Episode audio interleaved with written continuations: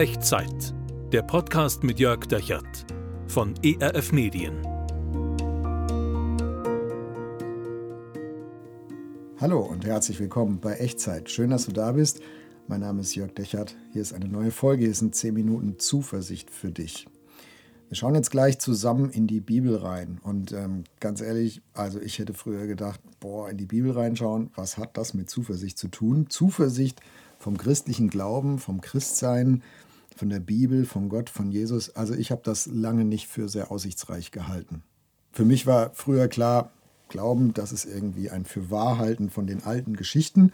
Ist alles lange her. Oder wenn man es denn unbedingt gedanklich spannend findet, vielleicht noch ein, ein Fürwahrhalten von Glaubenssätzen und theologischen Kategorien und Katalogen und so. Also irgendwie was Bewahrendes, was Fürwahrhaltendes, aber wenig, was mit meinem Hier und Heute zu tun hat. Vielleicht kannst du es ein bisschen nachvollziehen.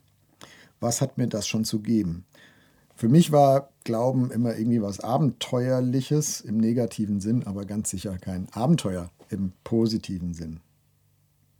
Ich weiß nicht, ob du schon mal ins Neue Testament reingeschaut hast, wenn Jesus so mit Menschen umgegangen ist, Menschen Jesus begegnet sind. Das war eine ganz andere Atmosphäre. Das war Abenteuer pur. Da war überhaupt nichts Bewahrendes und Fürwahrhaltendes, sondern das war Action. Da war jeden Tag was Neues, Spannendes los. Und äh, das kann einen schon faszinieren, wenn man sich damit dann mal wirklich mehr beschäftigt, die Atmosphäre im Neuen Testament. Ganz viel Sehnsucht nach Gott, ganz viel Suche nach Gott, ganz viel Hoffnung, Erwartung. Gott wird jemand schicken, der, Gott wird jemand schicken, der mich rettet. Der unser Volk rettet, der diese Welt erlöst, der äh, die Dinge zum Besseren wendet, der zu Gott einen Weg öffnet und ihn anführt und, und den, den Weg zu Gott im Himmel bahnt. Das war so die Erwartung. Und dann kommt Jesus und er lehrt und er heilt und übernatürliche Dinge passieren, Dinge, die nur Gott eigentlich tun kann, die menschlich nicht erklärbar sind, das, was wir heute vielleicht Wunder nennen.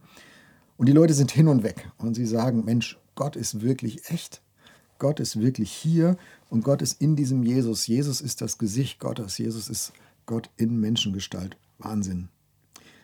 Und mitten in diese allgemeine Gottsuche und Bewunderung, damals gibt Jesus seinen Freunden, die ihm so gefolgt sind und zugehört haben ähm, und vertraut haben, ein Versprechen mit.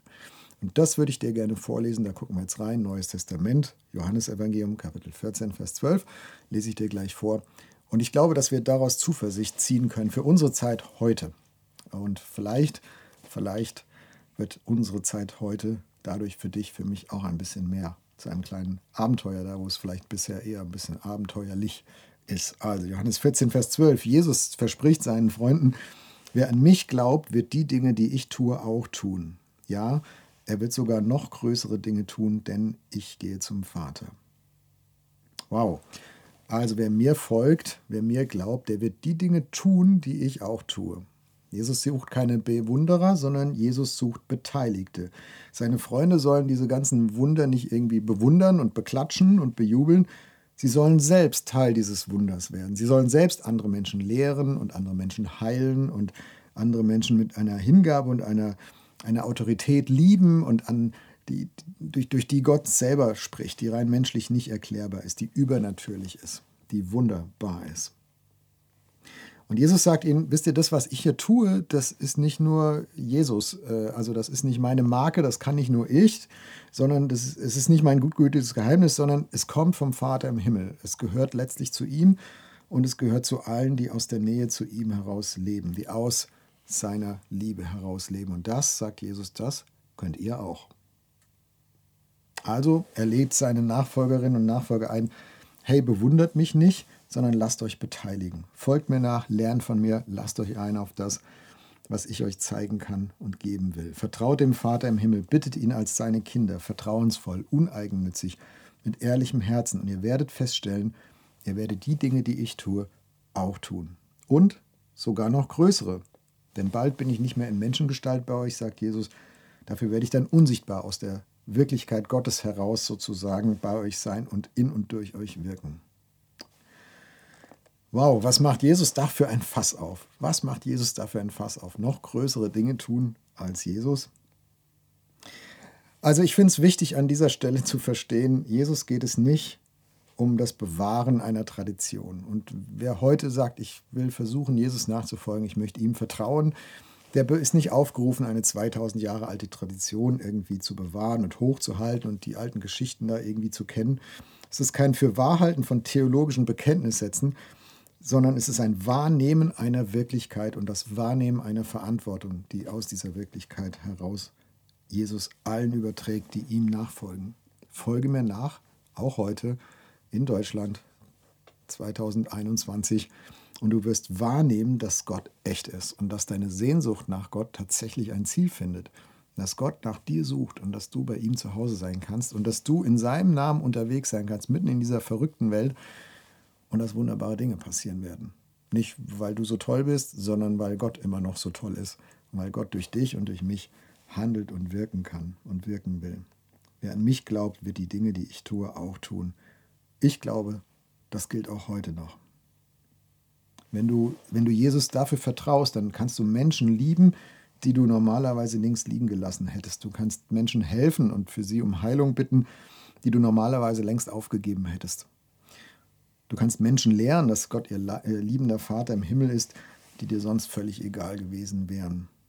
Und bei all dem kannst du erleben, dass Gottes übernatürliche Kraft bei dir ist und dich trägt und treibt und erfüllt und dich durchdringt, ein bisschen so wie bei Jesus damals. Also nicht, um irgendwie eine fromme Show abzuziehen, nicht für deine Bedeutung oder für meine, sondern um der anderen Willen, Menschen willen, die diese Wunder dringend brauchen. Bist du bereit für ein bisschen Abenteuer? Dann möchte ich dich herausfordern, jetzt mit mir zu beten. Und Jesus das zu sagen, sagen, ja, Jesus, ich habe das jetzt auch mit 2000 Jahren Abstand und in einer anderen Kultur und so gehört. Und ich möchte, ich glaube, dass du immer noch da bist, unsichtbar.